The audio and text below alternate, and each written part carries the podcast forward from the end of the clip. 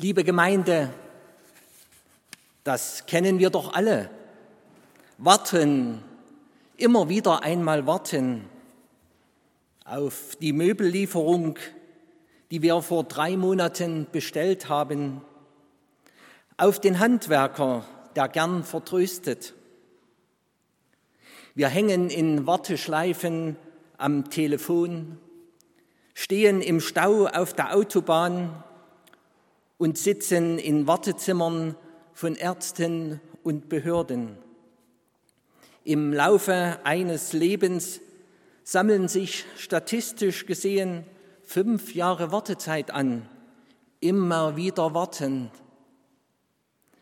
Auch die Adventszeit ist eine Zeit des Wartens. Kinder warten auf den Weihnachtsabend und sicher wartet man in diesem Jahr darauf, endlich mal wieder mit Familie und Freunden zusammenzukommen. Und auch das ist noch mit Unsicherheiten verbunden. Wir warten als Christen darauf, die Geburt von Jesus wieder zu feiern, dass Gott Mensch wurde.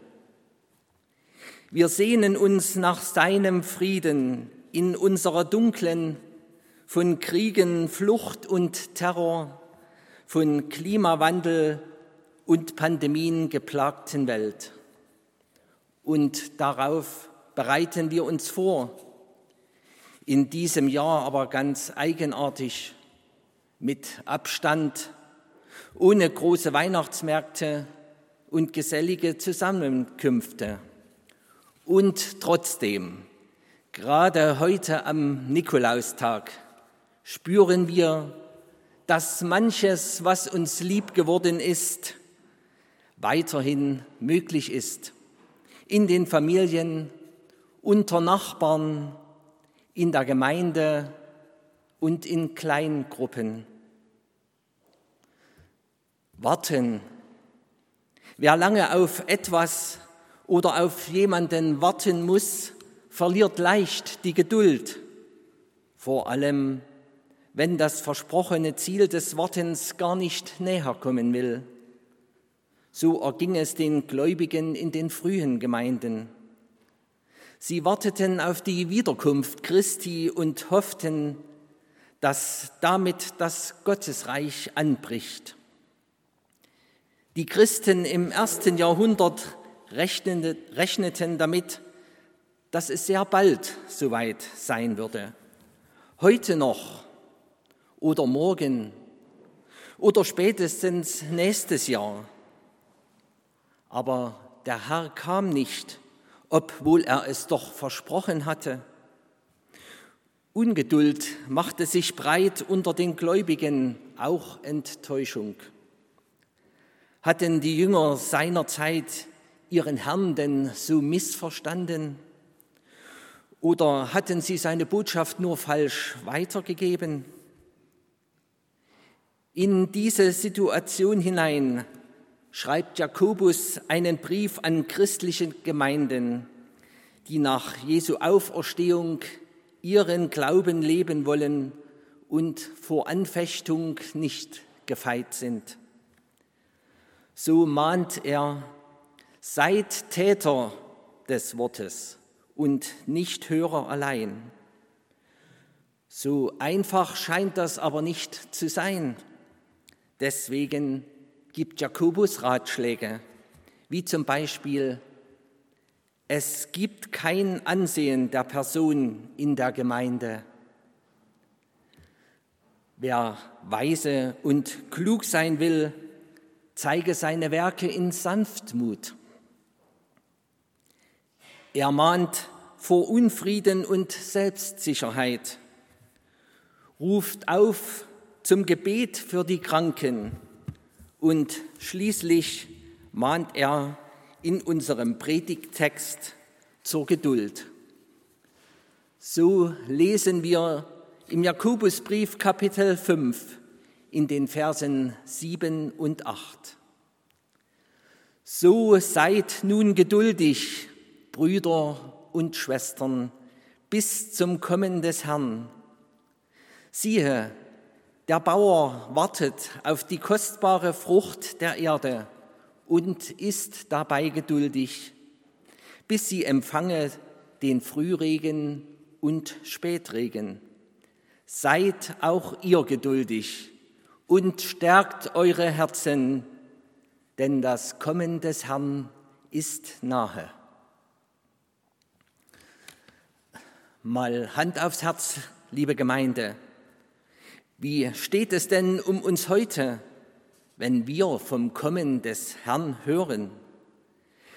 Wenn wir uns kritisch beobachten, verhalten wir uns eigentlich so, als ob vielleicht schon morgen der Tag des jüngsten Gerichts anbrechen könnte? Glauben wir wirklich noch daran? Vielleicht denken wir insgeheim sogar, das käme mir aber jetzt sehr ungelegen. Ich rechne doch gar nicht damit, dass der Tag des jüngsten Gerichts noch zu meinen Lebzeiten anbrechen wird. Das sieht Jakobus anders. Das Kommen des Herrn ist nahe, sagt er. Auch er hat offensichtlich mit einer baldigen Wiederkunft Christi gerechnet.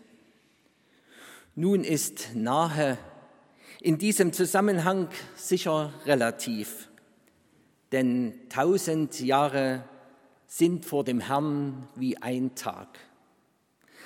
Aber das ändert ja nichts an der Unberechenbarkeit des Ereignisses. Noch heute kann es soweit sein, vielleicht aber auch erst viel später. Ich werde kommen wie ein Dieb in der Nacht, sagt Jesus, plötzlich und unerwartet. Jetzt werden Sie vielleicht denken, ist nicht das Reich Gottes mit Jesus schon längst angebrochen? Siehe, ich bin bei euch alle Tage bis an der Weltende, hat er doch gesagt. Ja, er ist bei uns. Aber worauf Jakobus abzielt, ist ja genau das Ende dieser Welt, wie wir sie kennen.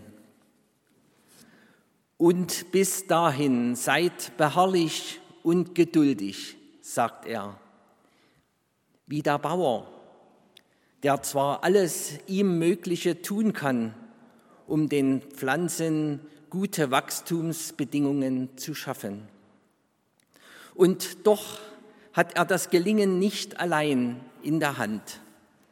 Wenn der Regen ausbleibt, war alle Mühe umsonst. Wir haben das in den Sommern der letzten Jahre ja in dramatischer Form erleben müssen. Umgekehrt gilt aber auch, es hätte regnen können, so viel es wollte, wenn der Bauer nicht vorbereitend gearbeitet hätte, wäre auch der Regen vergeblich gewesen. Das Warten auf den Herrn kann und darf also keine Zeit der Untätigkeit sein. Geduld ist gefragt, Bauen an der Welt, an Gottes Schöpfung und auf ihn vertrauen und hoffen.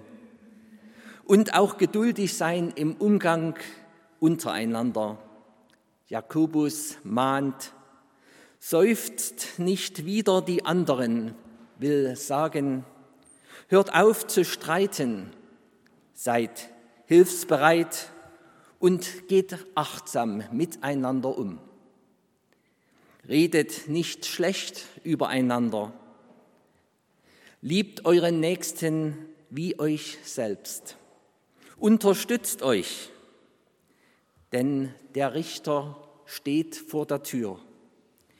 Wie wollt ihr ihm denn gegenübertreten? Glaube zeigt sich nicht nur in Bekenntnissen, sondern im Umgang miteinander und in Taten um die Zeit geduldig zu gestalten, bis Jesus wiederkommt, ist die Gemeinschaft so wichtig. In der Sehnsucht auf das Kommen des Herrn versammeln wir uns in unseren Gemeinden. Wir wollen darauf hinleben, voller Erwartung auf dieses große Ereignis.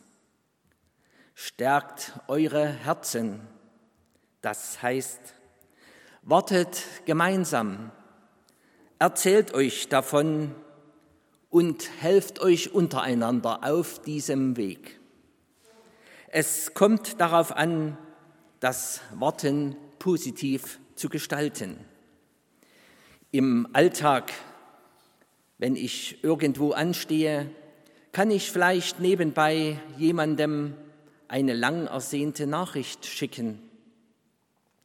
In der gegenwärtigen Situation, wo manches geplante nicht möglich ist, kann ich meine Zeit auch zum Briefeschreiben nutzen.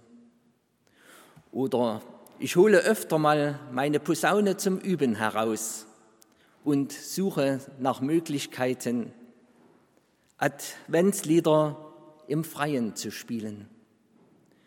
Und ich kann auch mal über persönliche Schwerpunkte für die nächste Zukunft nachdenken. Wir sind dazu berufen, die Freude auf das Kommen des Herrn zu verbreiten. Zwar wird es uns nicht gelingen, den Himmel auf Erden zu errichten, aber himmlische Verheißungen dürfen unter uns schon sichtbar werden.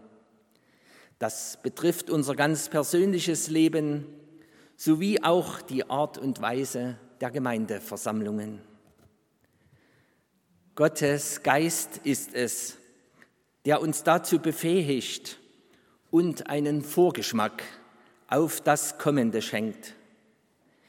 Wir hoffen und warten auf unseren Herrn und lassen uns von Jakobus sagen, seid auch ihr geduldig und stärkt eure Herzen, denn das Kommen des Herrn ist nahe.